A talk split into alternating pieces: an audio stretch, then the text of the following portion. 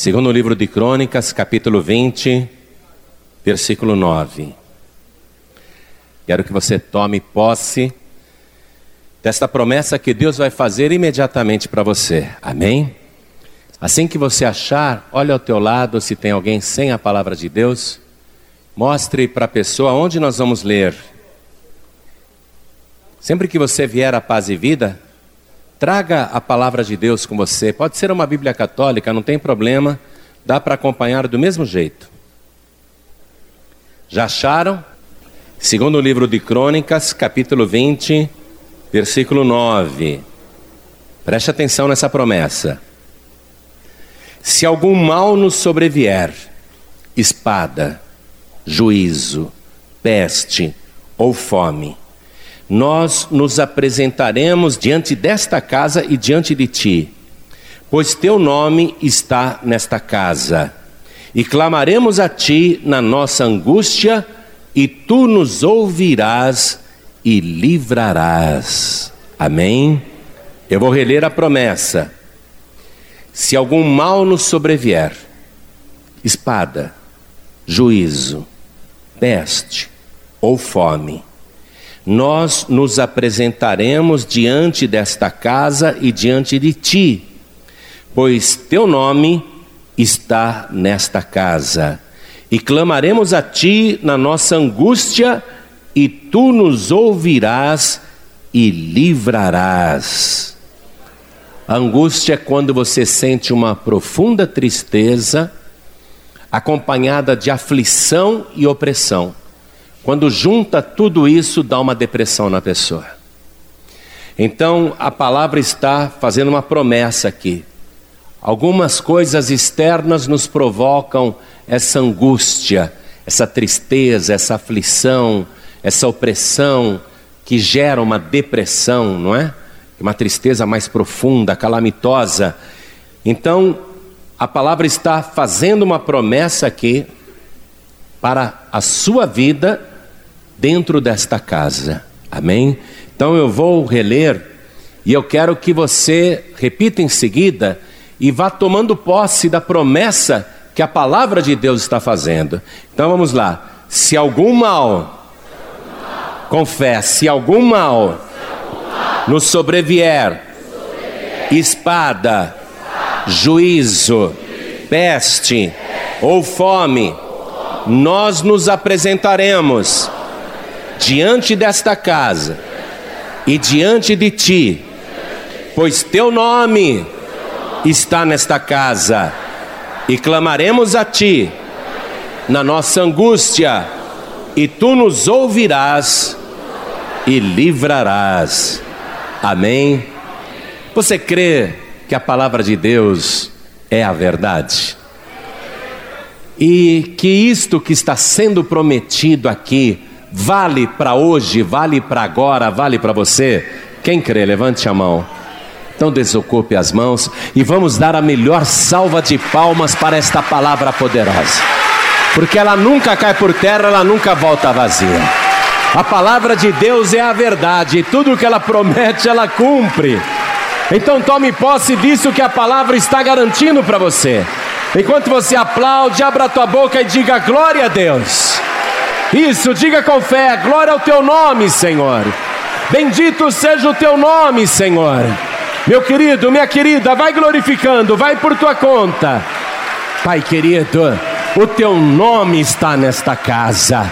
Nós nos apresentamos diante de ti nesta casa porque nenhum perigo, nenhuma peste, nem fome, nem espada, nem juízo, nenhum mal pode tirar a nossa paz e se angústia nos sobrevier, nós clamaremos a Ti nesta casa e o Senhor nos ouvirá. Então, Pai querido, Deus amado, ouve agora o nosso clamor. Nós queremos ouvir a Tua palavra, nós queremos que o Senhor nos livre de todas as nossas angústias. Então, vem com Teu Espírito, fale conosco agora. Use a boca do pregador, use a boca do mensageiro, envia a Tua palavra com poder poder e autoridade, e que a tua palavra vá e produza o resultado para o qual está sendo mandada, em nome do Senhor Jesus. Diga amém, Jesus. Poder se assentar, por favor. Essa angústia, que não é aquela simples tristeza que às vezes alguém sente por um minutinho durante o dia, aquela tristeza intermitente, prolongada, que leva a pessoa a uma aflição por causa de situações externas que ela viveu ou até de perigos que ela imagina que podem acontecer, essa tristeza leva uma pessoa à depressão. Quando essa tristeza toma conta da pessoa, quando ela começa a observar perigos presentes, perigos do passado, lembranças antigas, essa angústia invade a pessoa de uma tal maneira e acaba viciando o cérebro. A pessoa fica o tempo todo com aquela depressão e ela se angustia, ela sai de um pensamento ruim e vai para outro. Aí ela já pensa outra coisa ou lembra de outra coisa e a mente dela vai saltando por várias situações diferentes e retorna no mesmo ponto. A pessoa não consegue se libertar dessa angústia, essa aflição, essa tristeza profunda. E ela vê perigo em tudo, tanto nas coisas presentes como nas coisas que ainda não aconteceram e até nas coisas do passado que ainda permanecem vivas dentro dela.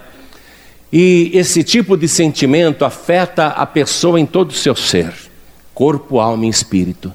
O corpo começa a padecer, a mente, que é a personalidade da pessoa, o espírito da pessoa, também começa a ficar debilitado e a sua alma também fica doente. A palavra de Deus diz que realmente a angústia, esse tipo de angústia, afeta o ser humano que é trino, corpo, alma e espírito. Vamos até o Salmo de número 31, versículo 9. Vamos ver como é que é que a palavra de Deus trata destas coisas. Porque você concorda comigo que há três mil anos atrás, na época do rei Davi, por exemplo, não tinha psicólogo, nem psiquiatra, nem terapia. Como é que eles resolviam essa parada, essa depressão, essa angústia, essa tristeza? Camarada podia ser rei, mas nenhum ser humano está livre disso, não é? E olha só, olha o que diz aqui, eu mencionei o Salmo de número 31, versículo 9. Achou? Olha o que está escrito: Tem misericórdia de mim, ó Senhor, porque estou angustiado. Consumidos estão de tristeza os meus olhos, a minha alma e o meu corpo. Quer dizer, o que ela vê, os olhos estão afetados por essa angústia. O que ela vê traz angústia, não é? O coração, aquilo que a pessoa rememora, se lembra, as coisas que estão dentro dela trazendo preocupação, inclusive para o corpo, reflexos no corpo. Nós tivemos, isso vai se falar durante muito tempo, e é um acontecimento que daqui 50 anos as pessoas estarão falando dele ainda, se é que Jesus não vai voltar até lá. Mas se Jesus não voltar até lá, as pessoas ainda estarão falando desta pessoa, Michael Jackson. Porque ele já está na mesma galeria de Elvis Presley, John Lennon, não é? É um mito. Marilyn Monroe é um cara que durante muito e muito tempo vai se falar dele. E a morte desse artista muito querido no mundo todo ocupou o noticiário e a gente acaba conhecendo alguns aspectos que antes estavam escondidos do grande público, mas que agora estão vindo à tona, não é? As pessoas estão falando, falando e cada vez se sabe mais da vida do Michael Jackson desde a sua infância. Então, quando ele tinha seis anos de idade, veja só, quando ele tinha seis anos de idade, ele era um prodígio, cantava, dançava, era um garoto alegre. E ele tinha mais alguns irmãos, mais quatro irmãos. Então o pai, que queria realmente pôr os filhos para trabalhar e precisava ganhar dinheiro e sustentar, porque a família era grande. O pai pensou, talvez aqui dê um grupo musical. Então começou a bater em portas até que conseguiu fazer testes e entabular a primeira gravação. A maneira como o pai do Michael Jackson agiu com ele, ali e com os irmãos, na verdade era o esforço de um pai para evitar que os filhos andassem com más companhias, ou que virassem uns drogados, não é? Ou que se tornassem marginais. Então o pai foi linha dura mesmo.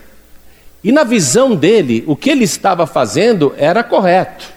Na visão do pai do Michael Jackson, o que ele fez ali com o garoto que tinha seis anos e era o caçula, e com os outros irmãos, ele achou que estava sendo um pai disciplinador, um pai correto.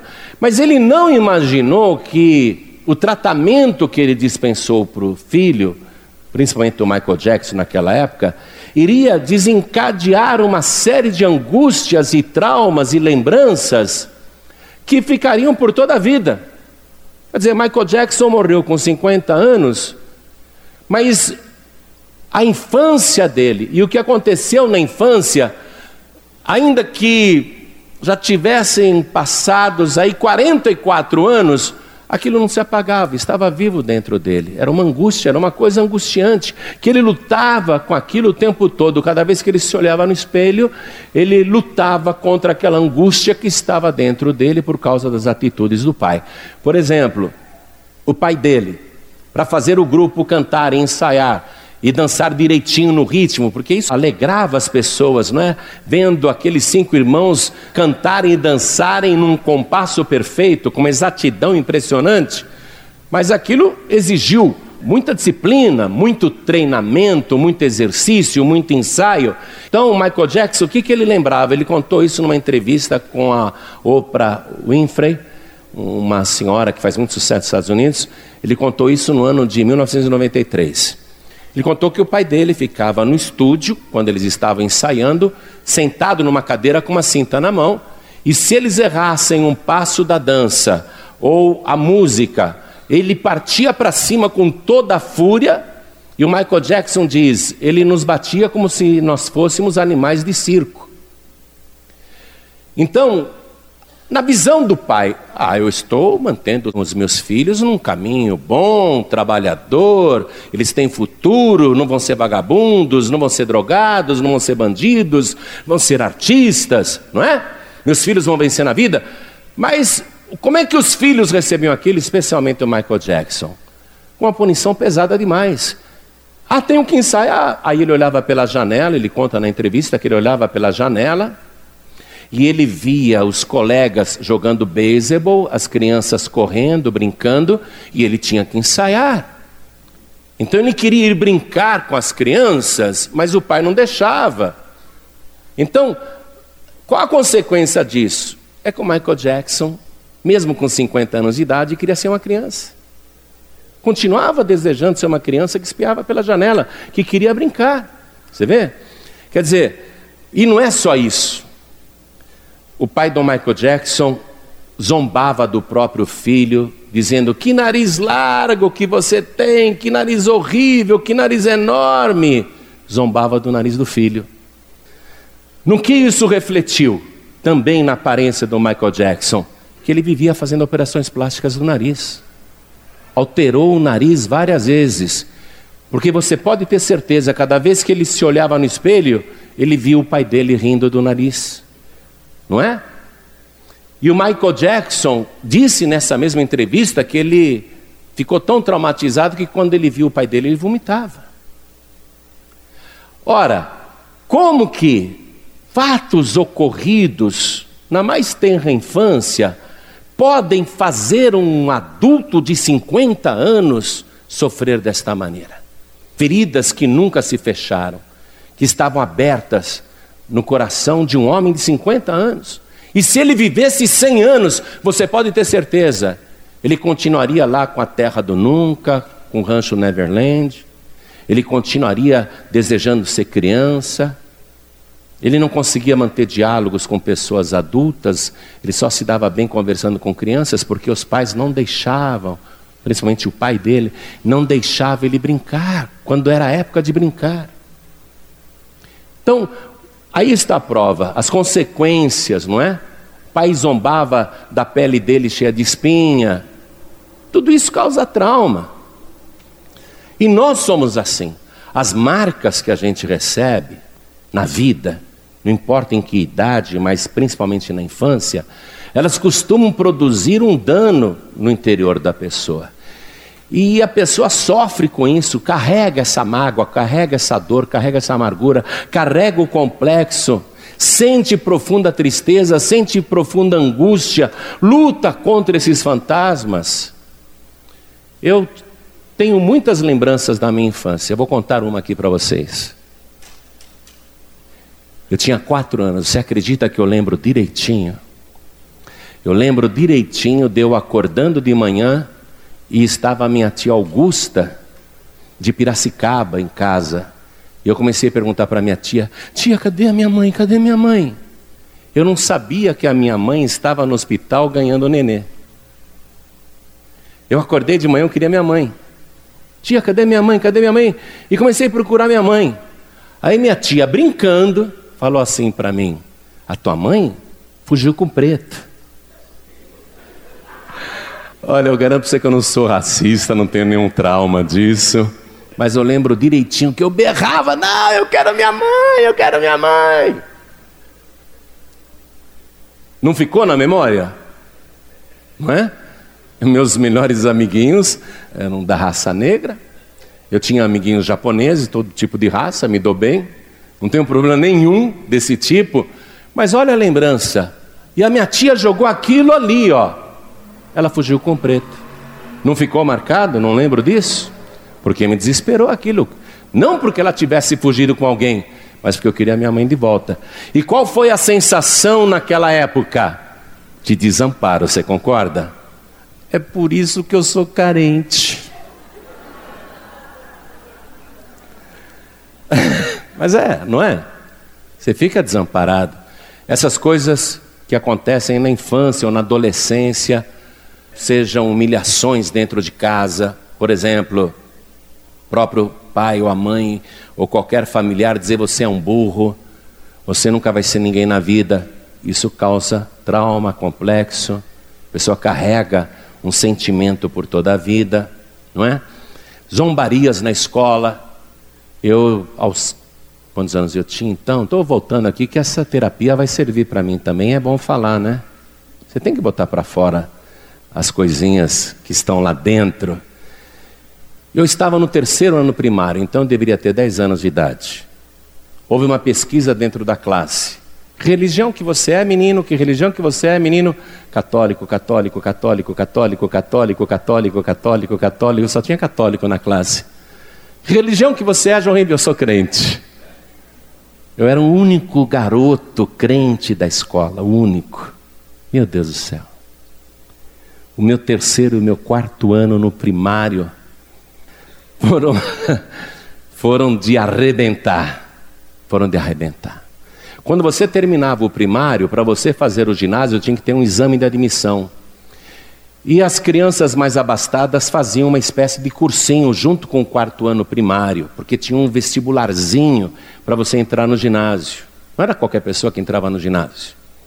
Então, muitas crianças faziam, junto com o quarto ano, um cursinho à parte para depois prestar o exame de admissão chamava exame de admissão para o ginásio. E eu não fiz cursinho nenhum.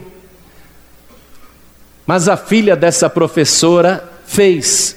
E a professora na classe, a filha dela estava na própria classe. Essa professora dizia: Não, porque a minha filha está fazendo cursinho de admissão. E eu pensava: Poxa, como eu gostaria de fazer um cursinho de admissão? Acho que não vou conseguir entrar no ginásio. E essa professora me perseguia porque eu falei que era crente. Olha só. Porque eu falei que era crente. Aí teve o exame de admissão e eu fui fazer por fazer. E eu nunca me esqueço que quando saiu a lista do resultado, eu fui lá no ginásio para ver se o meu nome estava na lista e estava chovendo. E eu entrei naquele ginásio, fechei meu guarda-chuva e fui procurar a lista. Aí eu estou olhando na lista e eu vejo essa minha professora, que era do outro grupo escolar, fazendo um escândalo dentro da escola, dentro do ginásio, fazendo um escândalo. Como que a minha filha não passou? E eu estou procurando o meu nome aqui na lista e estou vendo ela brigar lá com o pessoal da diretoria da escola. A minha filha não passou, minha filha fez a, o curso de admissão. A minha filha estudava, eu mesmo ensinava ela. E eu estou procurando o meu nome e não acho o meu nome. Como que a minha filha não passou? Aquele menino ali apontou para mim. Aquele menino nem fez cursinho de admissão. E como que ele passou? Eu falei, eu passei? Aí Deus me curou essa ferida ali, né? Porque o único menino crente da escola passou no exame da admissão sem ter cursinho, né? Então, e me deu essa satisfação ali na hora, senão. E aí vai, amados. Você sabe? Vou contar mais uma, posso? Falei do Michael Jackson, deixa eu falar de mim também. Eu era um menino bonitinho. Não, era, era, era sim. Eu era bonitinho, gente. Te mostro minhas fotografias. Mas quando eu era garoto, eu era gordo. E o meu apelido em Piracicaba era gordo. A minha avó brincava comigo, porque eu fazia muita arte, ela falava assim: Ô gordo marvado. Então eu cresci na minha cabeça até hoje, quando eu me imagino, eu me vejo gordo. Porque esse era meu apelido em Piracicaba. Ah, o gordo tá aí, o gordo tá aí. Mas ninguém me chamava de gordo para me ofender, era o meu apelido. Para diminuir a barriga, eu dormia com um travesseiro assim, ó, de bruxo, para ficar menos gordo, porque eu achava que eu era gordo. Mas depois eu fiquei assim, esse rapaz elegante, bonito que você está vendo aqui. Né? Mas eu era tímido, porque eu achava que qualquer moça iria me achar gordo. Então, entrei no ginásio, como eu te falei, passei, né? No exame de admissão, entrei no ginásio. Falei, agora eu vou namorar. Agora estou no ginásio, vou namorar. Me apaixonei por uma menina na classe, logo no primeiro ano do ginásio. Falei para o meu irmão, mano, vai lá falar com ela. Fala que eu gosto dela, fala que eu quero namorar com ela. Vai lá você, João Ribe. Não, eu, eu tenho vergonha, vai você. Fala que eu gosto dela, vai. Aí foi o meu irmão e o meu primo, e eu todo ansioso. Eles vão trazer até a menina aqui para me dar um beijo.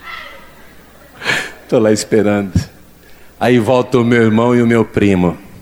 E aí? E aí? Ela aceitou? Não, Jair. Não? Não. Como não? Como não? Aí eu fiquei tão envergonhado, acabou o intervalo. Todo mundo entrou na classe. Aí eu fui o último a entrar. E fui direto na carteira, né? Dessa menina. Ela chamava Dalva. Chamava não, deve chamar, deve estar viva até hoje. Nunca mais vi. Aí cheguei na Dalva assim, todo posudo. Por que você não quis namorar comigo? Cheguei assim, e todo mundo olhou, né? Todo mundo. A aula não tinha começado ainda, mas quando eu perguntei isso bem de pé em frente à carteira dela, ela sentava na primeira fileira, inclusive, todo mundo ficou olhando. Ela falou: É porque de criança eu já estou cheia. Aí acabou comigo. Todo mundo deu risada. Por isso que eu era tímido. Sempre fui tímido. Podia ter namorado um monte de menina, né? Não namorei, gente. Tinha medo de levar fora. Você vê? Uma frase, uma palavra, é verdade ou não é? Eu estou falando aqui para te encorajar, porque você deve ter história pior do que a minha. você está rindo de mim, mas o macaco ele senta em cima do rabo e fica rindo dos outros. Não é assim? Todo mundo tem, amados. Todo mundo tem. Olha só, eu estou abrindo o jogo com você. Então, o que, que nós sofremos na nossa infância, fora tudo isso que eu estou te falando aqui? Castigos injustos, não é? Críticas negativas, inclusive de professores, de outras crianças, violência na escola, zombaria porque a pessoa ou é gorda, ou é magra, ou é alta, ou é baixa, ou ela é da cor de pele diferente. A pessoa sofre esse tipo de preconceito, como a gente viu aí com Michael Jackson, na própria família. Às vezes a pessoa fica tão traumatizada com essas lembranças que isso persegue ela a vida toda. Quando ela se lembra, ela fica triste. Na adolescência, ou até numa fase mais adiantada. Por exemplo, uma pessoa que sofre uma traição da pessoa amada, a pessoa fica traumatizada. Uma pessoa que fracassou num relacionamento, traição de amigo também dói demais, não precisa ser da pessoa amada. Traição de um grande amigo, traição de uma grande amiga, ingratidão de uma pessoa machuca, fere. São coisas que vão sendo guardadas ali, amados. Porque o nosso cérebro, ele registra. Né? Tudo vai sendo registrado na nossa memória. E quase sempre as nossas lembranças ruins irão refletir de alguma maneira na nossa vida, no nosso comportamento. Algumas pessoas, inclusive, entram nessa depressão profunda e quase todas as pessoas, em maior ou menor grau, têm isso aqui. Eu vou ler uma relação aqui, você vai escutando, tá bom? Você vai ouvindo aí. Não quer dizer que a pessoa tenha todos esses sintomas e a intensidade é diferente para cada pessoa, não é? Tem gente que ser chamada de gorda não é nada. Ah, nem ligo. Nem ligo. Às vezes eu estou lá no Rio de Janeiro, eu vou pregar no Rio de Janeiro, e o Rio de Janeiro tem praia. Às vezes eu estou andando no calçadão, eu vejo assim uma mulher bem gorda, gorda, gorda, com, com celulite até no joelho. E ela está com um biquininho, né? Daqueles. e a pessoa está tranquila. E você vê uma outra moça, magérrima, magérrima, que não tem coragem de colocar um biquíni porque ela tem vergonha de supostas celulites. Não é? A pessoa se esconde. A reação varia de pessoa para pessoa. Tem gente que é muito bem resolvida. Tem gente que estraga o dia porque nasceu uma espinha na cara. Não é? Não tem gente que estraga o próprio dia porque nasceu uma espinha no nariz? Cancela compromissos, é, fica de mau humor, xinga, briga e tem outra que não está nem aí. Cada pessoa reage de uma maneira diferente, não é? Tem pessoa que, se começar a perder cabelo, ou vai fazer um implante ou vai colocar uma peruca. E tem outra que não, está nem aí, perdeu o cabelo. Isso não significa nada. Tem pessoas que saem o primeiro fiozinho de cabelo branco precisa tingir. Outro diz: não, estou nem aí, cabelo branco, nem ligo. Se quiser achar que eu estou velho, tudo bem, não estou nem aí. Mas tem pessoas que precisam tingir o cabelo porque não querem se sentir velhas. Então a reação é diferente para cada pessoa e os sintomas que eu vou ler aqui agora variam de intensidade para pessoa para pessoa. Você vai avaliando aí o teu caso. Vamos lá. Por exemplo, ansiedade Sabe aquela pessoa apressada? Ou então se preocupa com coisas que não existem ou com o dia de amanhã? Pessoa se afasta de amigos ou pessoas, vive isolada. Sente cansaço e perda de energia. Tudo isso por causa da angústia e da depressão. Falta de vontade de realizar uma tarefa que às vezes passa para outras tarefas, a pessoa perde o ânimo de trabalhar, de fazer as coisas. Vontade de chorar o tempo todo ou chorar escondido. Mau resultado na escola, não consegue se concentrar, não consegue estudar. Vontade de ficar sozinha, se afasta de todo mundo e de todos. Pessoa não gosta de ouvir barulhos, ou então ela põe a música bem alta, alta demais, que é uma maneira também de ficar alheia ao que está acontecendo. Sentimento de tristeza persistente, problemas de autoconfiança e autoestima, pessoa abatida, não consegue encontrar nada que a anime ou que lhe desperte o interesse. Dificuldade para tomar decisões é uma pessoa que não consegue decidir. Sentimento de culpa, desesperança, desamparo e sentimento de inutilidade, alterações no sono, dificuldade para pegar no sono, ou então acorda muito cedo, não consegue dormir, ou então dorme demais, ou então tem o sono cheio de pesadelos, medo de executar tarefas ou de enfrentar desafios e situações, medo de falhar, a pessoa nem tenta porque tem medo de falhar.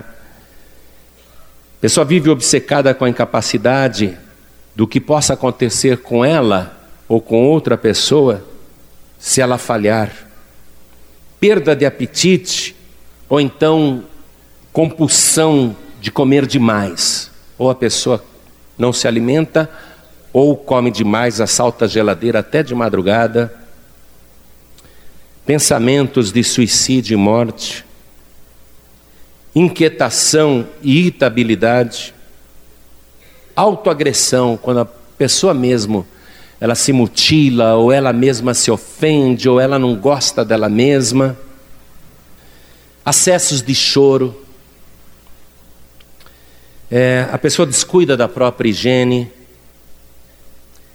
Mudança de comportamento com agressividade ou irritação excessiva, irritabilidade. Medo de ser abandonado, abandonada, de ficar sozinho e descuido com a aparência, porque isso não lhe interessa mais. Deixa eu dizer uma coisa: essa pesquisa aqui diz que as pessoas assim angustiadas, deprimidas, a taxa de suicídio entre pessoas assim é 30 vezes maior do que a população em geral. Isso é tratado inclusive como doença pela medicina. E essa pesquisa diz que de 15 a 20% da população mundial, em algum momento da vida, sofre ou sofreu de depressão, e que a depressão é mais comum entre pessoas de 24 e 44 anos. Então, esses fantasmas que estão na memória, eles precisam ser tratados. A palavra de Deus, ela provê tratamento para essas coisas.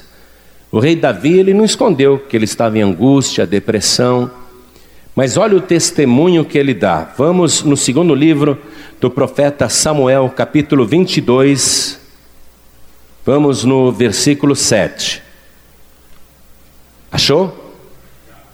Estando em angústia, invoquei ao Senhor e a meu Deus clamei.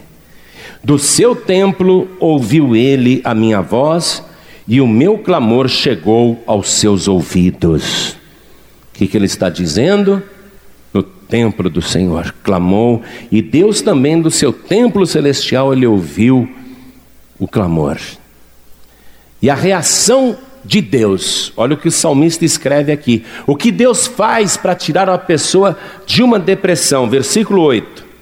Então se abalou e tremeu a terra os fundamentos do céu se moveram e abalaram, porque ele se irou. Subiu a fumaça de seus narizes e da sua boca um fogo devorador. Carvões se incenderam dele. É uma linguagem figurada, dizendo que Deus está reagindo para tirar a pessoa dessa angústia.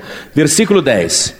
E abaixou os céus e desceu, e uma escuridão havia debaixo de seus pés. E subiu um querubim e voou e foi visto sobre as asas do vento. E por tendas pôs as trevas ao redor de si, ajuntamento de águas, nuvens dos céus. Pelo resplendor da sua presença, brasas de fogo se acendem. Trovejou desde os céus o Senhor, e o Altíssimo fez soar a sua voz, e disparou flechas e os dissipou raios e os perturbou.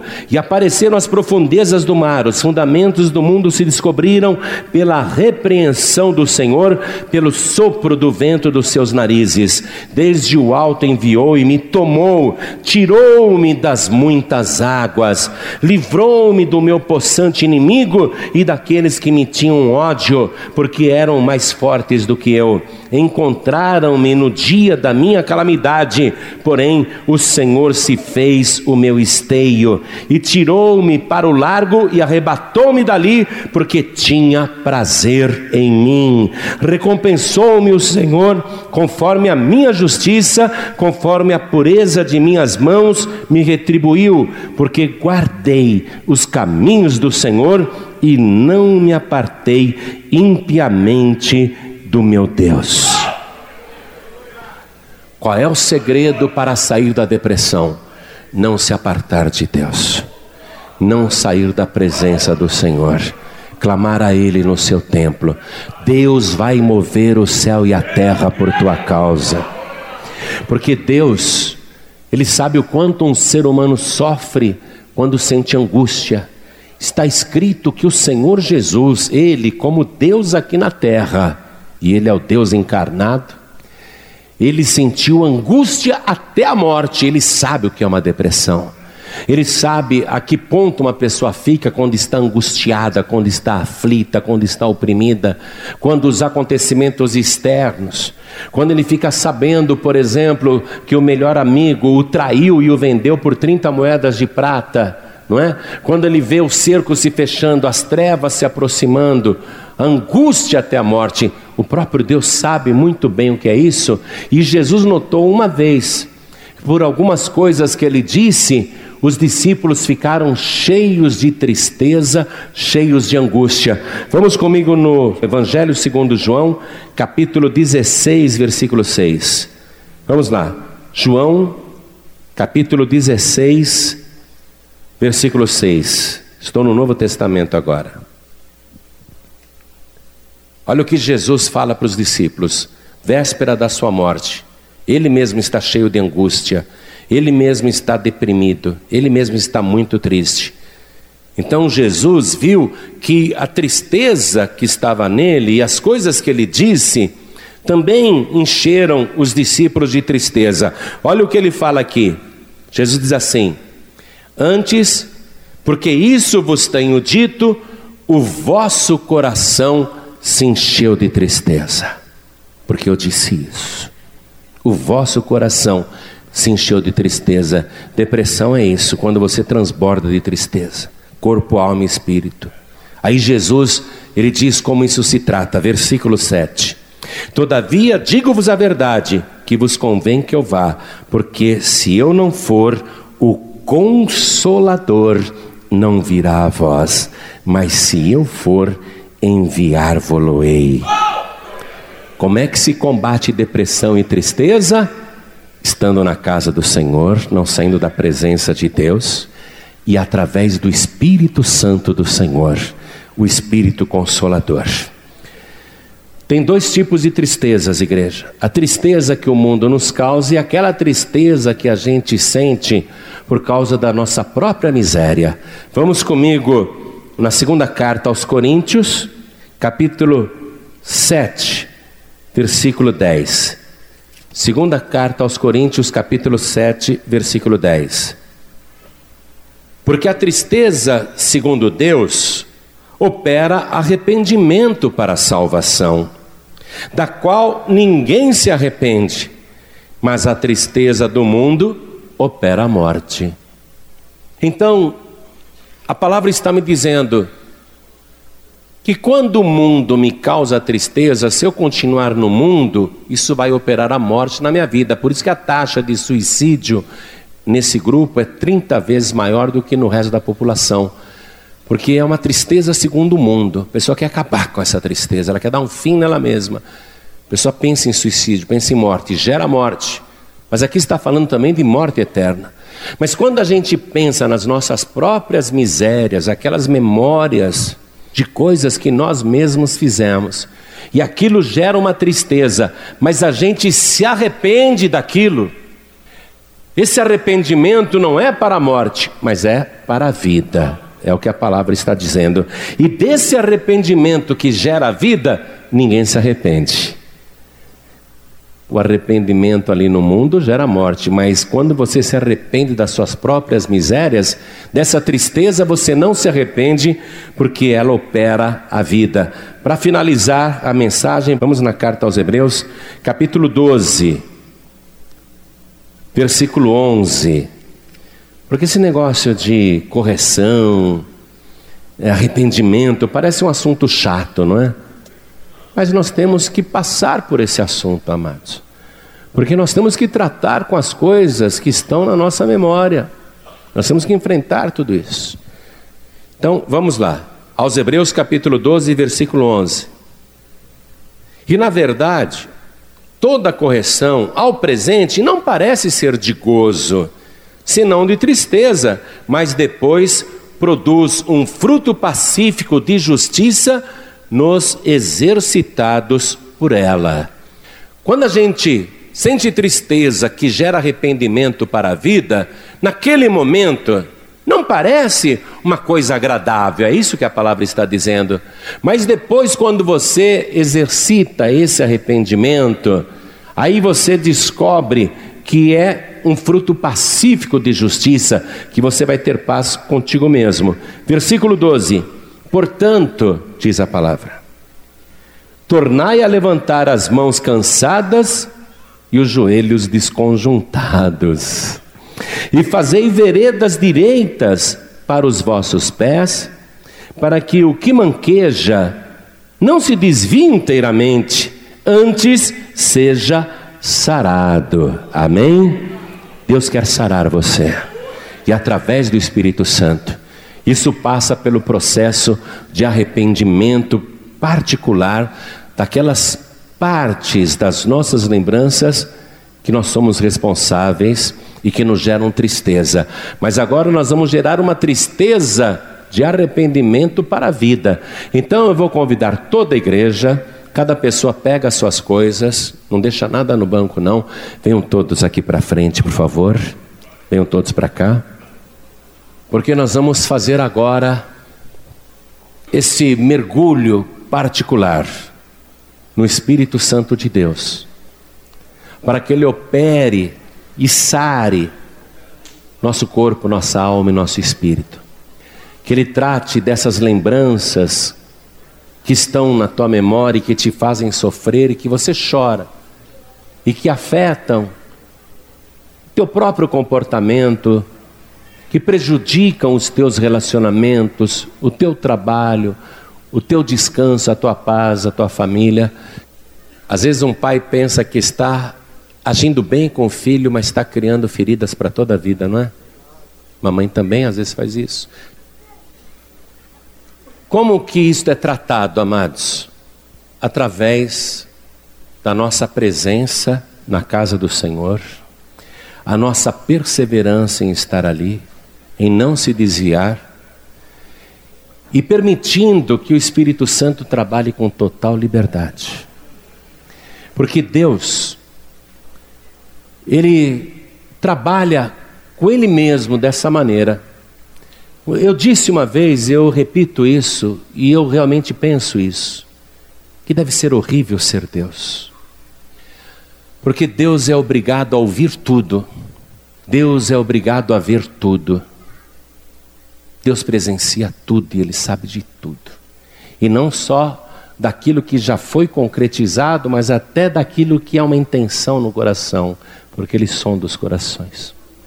Deus conhece até os pensamentos, conhece tudo. Imagine então como que é a memória de Deus, hein? Se você pudesse se colocar no lugar dele agora, como que você imagina que é a memória de Deus? Se a nossa memória é marcada por poucos acontecimentos na nossa curta vida, imagine como deve ser a memória de Deus que presenciou, por exemplo, a covardia de Caim, que matou Abel a traição, e que vai presenciar tantas coisas, não é? Desde que o primeiro ser humano está neste mundo. Quantas crueldades, brutalidades, injustiças. Quantas blasfêmias você acha que Deus já ouviu contra Ele mesmo? Quantas pessoas já não xingaram Ele? Levantaram a voz para o céu para ofender a Deus, blasfemar de Deus. Hein? E Deus não sofre isso só por causa da presença humana, porque Ele já experimentou esse sentimento, essa tristeza com Lúcifer Na época em que Lúcifer ainda era um querubim ungido para proteger e regir o coro no céu. Então, como é que você acha que é a memória de Deus, com todos os acontecimentos ruins que ele já presenciou e dos quais ele foi obrigado a fazer parte, inclusive? E de ofensas que dirigiram contra ele, rebeliões que dirigiram contra ele, traições que dirigiram contra ele, blasfêmias contra ele. Como é que você acha que ele trata disso, amados? Como é que Deus trata disso? O caso de Lúcifer, o caso da rebelião de Adão e Eva, as barbaridades que ele tem presenciado. Como é que você acha que ele trata disso com ele mesmo? Porque se ele for ficar pensando nessas coisas, nosso próprio Deus enlouqueceria. Ele mesmo desejaria o suicídio. Ele diria: não vale a pena ser Deus, é horrível ser Deus. Não é? Ele deve ter um tratamento para isso tudo, não tem? Claro que ele tem, porque Deus não fica armazenando lixo na memória dele. E a gente não pode armazenar lixo na nossa memória. Você tem que tirar esse lixo. Deus, como ele tem um processo que ele usa com ele mesmo para tratar de todo o lixo que é despejado nesse exato minuto, estão despejando lixo na memória de Deus. Como é que ele faz para apagar isso? É através do seu poder de apagar as coisas ruins. E no nosso caso em particular, Deus nos dá uma dica do processo, quando ele diz assim: E dos seus pecados eu não me lembrarei mais. Ele apaga da memória dele. Ou você acha que Deus fica guardando na memória dele os pecados que você fez e dos quais você já pediu perdão? Como é que você trata dessas coisas na tua memória? É você perdoando também traições que fizeram contigo, calúnias, difamações, perseguições, humilhações, ofensas, zombarias, injustiças, enfim, tudo de ruim que você já viveu e presenciou. Como é que você trata disso? Perdoando. É através do perdão. Jesus morrendo ali na cruz, ele tratou de limpar todo aquele lixo que fizeram com ele. Pai, perdoa-lhes, porque não sabem o que fazem. Ele já limpou a memória ali, amados. Ele perdoou. E quando ele perdoa, ele esquece. Você tem que perdoar e esquecer. Perdoar e não esquecer não é perdoar. Tem uma palavra que ele disse quando estava aqui na terra e que ele não foi apenas aquele professor que fala e não faz, né? Ele não foi um mestre falso, ele vivia o que ele pregava. E quando ele fez a pregação lá na montanha, que ficou conhecido como Sermão na Montanha, ele fala uma coisa aqui que vale a pena a gente ouvir. Escute só, é assim que Deus pensa. Ó. Ouvistes que foi dito, estou lendo Mateus 5,38: olho por olho e dente por dente. Eu, porém, vos digo que não resistais ao mal mas se qualquer te bater na face direita, oferece-lhe também a outra. E ao que quiser pleitear contigo e tirar-te a vestimenta, larga-lhe também a capa. E se qualquer te obrigar a caminhar uma milha, vai com ele duas. Dá a quem te pedir e não te desvies daquele que quiser que lhe emprestes. Ouvistes que foi dito: Amarás o teu próximo e aborrecerás o teu inimigo. Eu, porém, vos digo: amai a vossos inimigos. Bendizei os que vos maldizem, fazei bem aos que vos odeiam, e orai pelos que vos maltratam e vos perseguem, para que sejais filhos do Pai que está nos céus, porque faz que o seu sol se levante sobre maus e bons, e a chuva desça sobre justos e injustos. Pois, se amardes os que vos amam, que galardão tereis? Não fazem os publicanos, os mundanos também o mesmo? E se saudardes unicamente os vossos irmãos, que fazeis demais? Não fazem os publicanos também assim? Sede vós, pois, perfeitos, como é perfeito o vosso Pai que está nos céus. Às vezes alguém te fez uma coisa e a pessoa até já morreu. Não é? Ela até já morreu. Só que quando você lembra, você fica triste. Aquilo dói, machuca ainda. Foi o que eu te disse. Se o Michael Jackson vivesse 100 anos, ele continuaria doente como ele estava doente aos 50. Porque ele precisava ali de uma cura interior. Ele precisava de uma resposta direta de Deus. Ele jamais mudaria porque aquilo estava dentro dele. Somente um milagre, somente uma operação do Espírito Santo poderia tirar o lixo que estava na memória dele. Você vê? Ele excluiu o pai do testamento. O pai não está no testamento dele. Mesmo depois de morto, ele está carregando essa mágoa, essa amargura. Na hora que ele redigiu o testamento, ele excluiu o próprio pai. Por quê? Porque a ferida era forte. Nós temos que apagar, perdoar. Aí é difícil.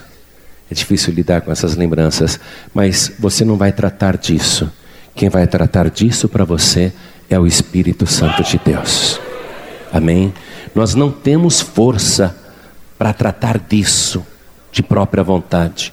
Isso tem que ser um tratamento do Espírito Santo na nossa vida. Você vai deixar o Espírito Santo tratar de você. Não adianta você falar, não, eu tenho boa cabeça, deixa que eu trato disso. Nenhum ser humano consegue se automedicar. Jesus até falou assim: certamente me direis este ditado: médico, cura-te a ti mesmo. Um médico não pode se autocurar, se autooperar. Quem vai fazer essa obra na tua vida é o Espírito Santo de Deus.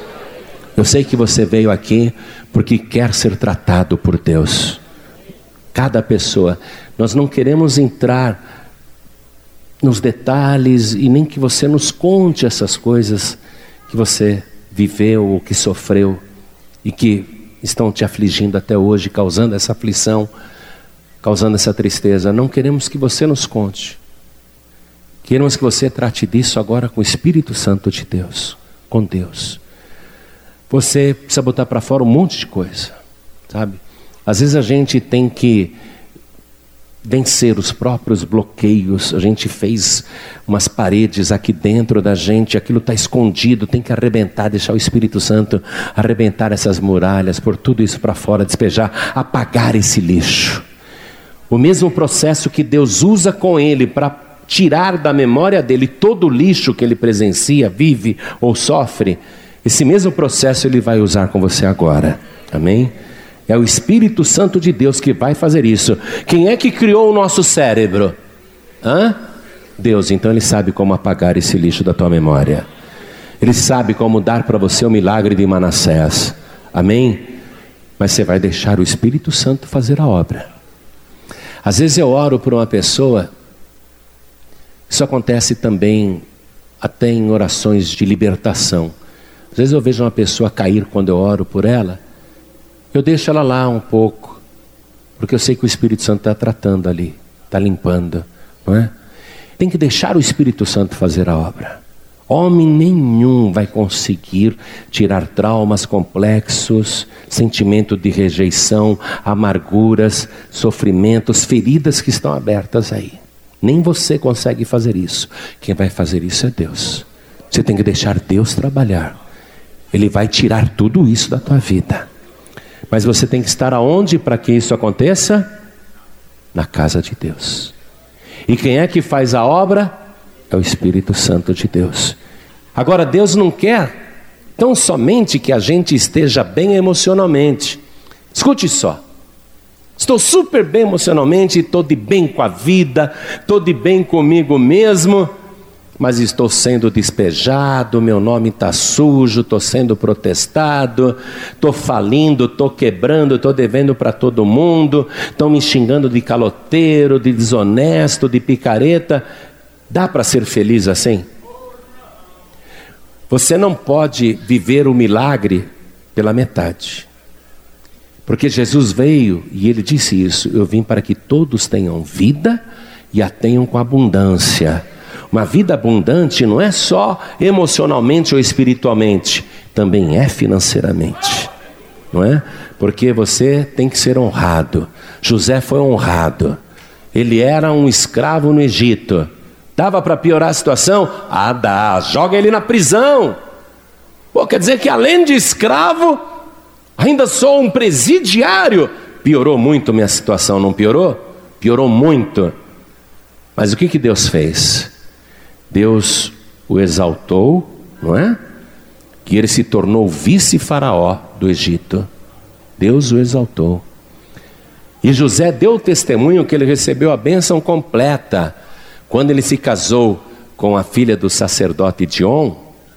Faraó deu para ele a, a filha do sacerdote, casou bem. Ele teve dois filhos.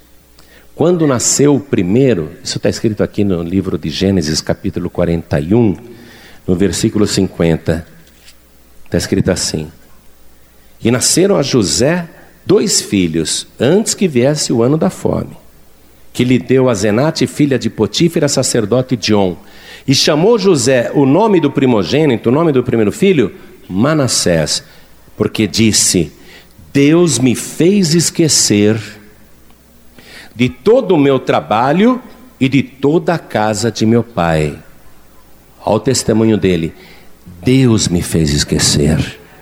Quem é que faz a gente esquecer? Deus. Por isso que ele pôs o nome no filho de Manassés. Quem vai fazer você esquecer esse passado de sofrimento é Deus. Amém?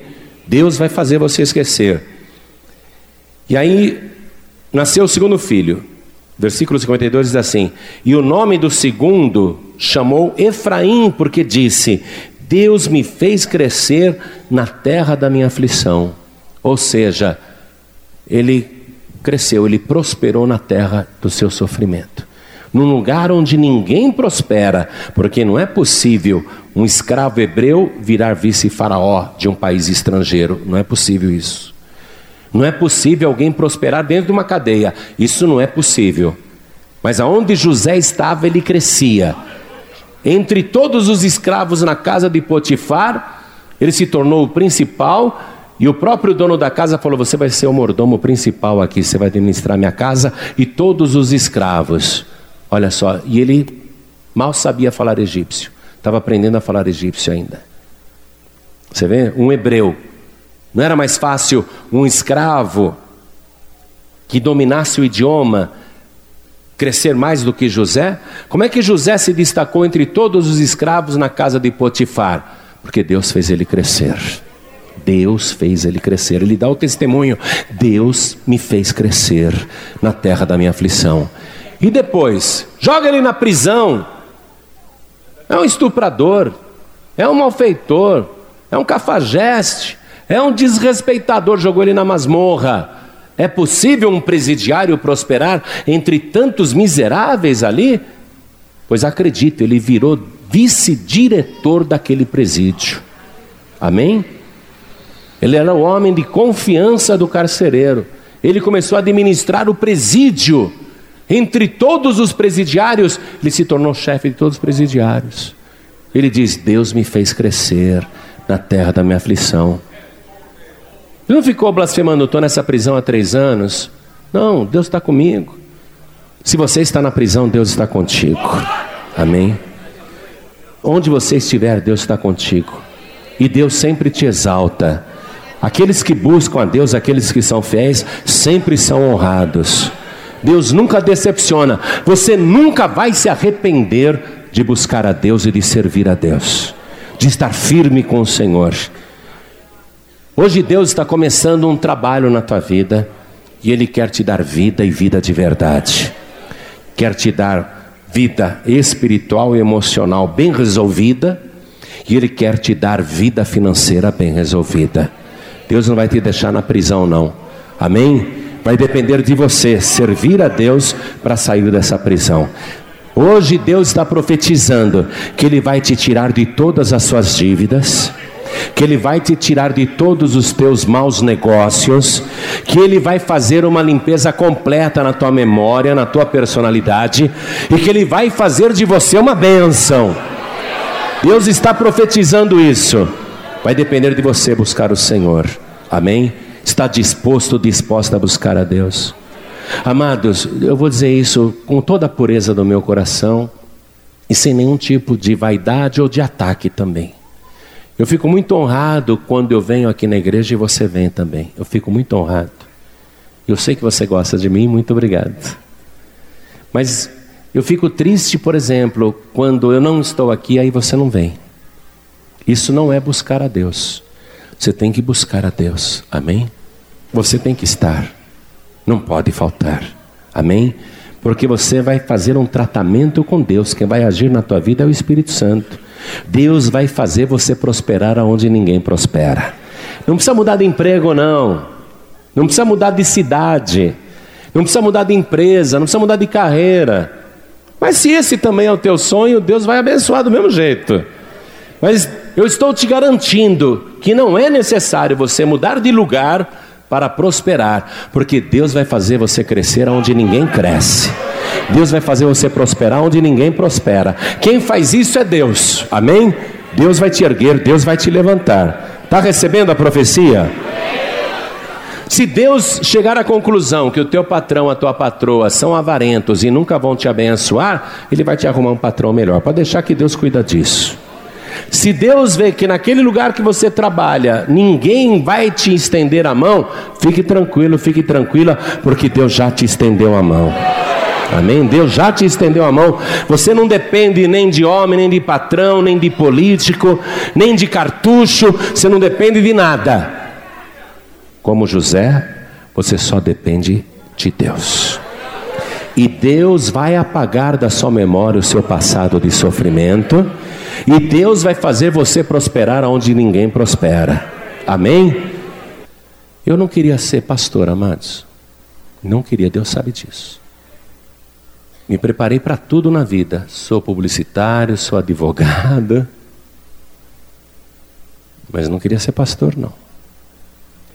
Eu fiquei um ano e meio, quase dois anos, escondido em Manaus, porque eu não queria mais pregar o Evangelho. Quando Deus me apertou, me apertou, me apertou e me trouxe para o altar, eu combinei algumas coisas com Ele. Tá bom, meu Deus. Eu vou, eu vou então. Mas vamos combinar o seguinte: eu prometo para o povo e o Senhor cumpre.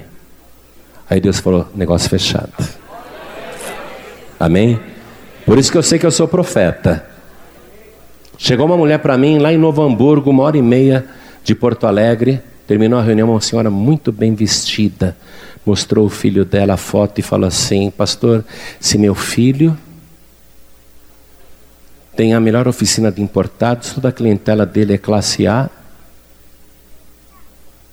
A oficina dele é um sucesso, mas ele perde tudo na troca há muitos e muitos anos, desde a adolescência viciado. Eu olhei a foto, falei, amanhã mesmo seu filho nunca mais vai usar droga. A Paz e Vida em Novo Hamburgo está assim, ó, toda a alta sociedade frequentando lá, que todo mundo conhecia esse rapaz, como que no dia seguinte ele parou de usar drogas? No dia seguinte. Já tinha feito tratamento em clínica de recuperação, um monte de coisa. Mas aquilo que eu falo, Deus cumpre, amém? Por isso que eu estou decidindo por você, sete quartas-feiras e sete domingos. Porque você vai viver o milagre de Manassés e a bênção de Efraim. O meu Deus vai fazer isso por você. Assim como ele fez por José, ele vai fazer por você. Quer receber? Então tome posse, agora coloque a mão direita sobre o teu coração. Ore assim comigo. Meu Deus e meu Pai, eu coloco a minha vida no teu altar. E eu peço ao Senhor que opere através do teu espírito para remover da minha memória todo o meu passado de sofrimento Opera em mim, Senhor, o mesmo milagre que o Senhor operou na vida de José. E eu quero, meu Pai, viver a bênção completa. Eu também quero a bênção de Efraim. E eu quero que o Senhor me faça crescer, me faça prosperar nas minhas aflições. Eu quero que o Senhor me prospere onde ninguém prospera. Eu creio que se eu estiver na tua presença e firme com o Senhor, o Consolador vai fazer a obra. Eu confio no Senhor e eu não desisto da minha bênção. Em nome de Jesus, assim seja feito. Amém. Você acabou de receber as boas novas do Evangelho através de João Ribe Palharim. Um oferecimento dos pregadores do telhado. Participe da reunião de Paz e Vida. Para informações, acesse pazevida.org.br. Paz e Vida, lugar de gente feliz e ungida.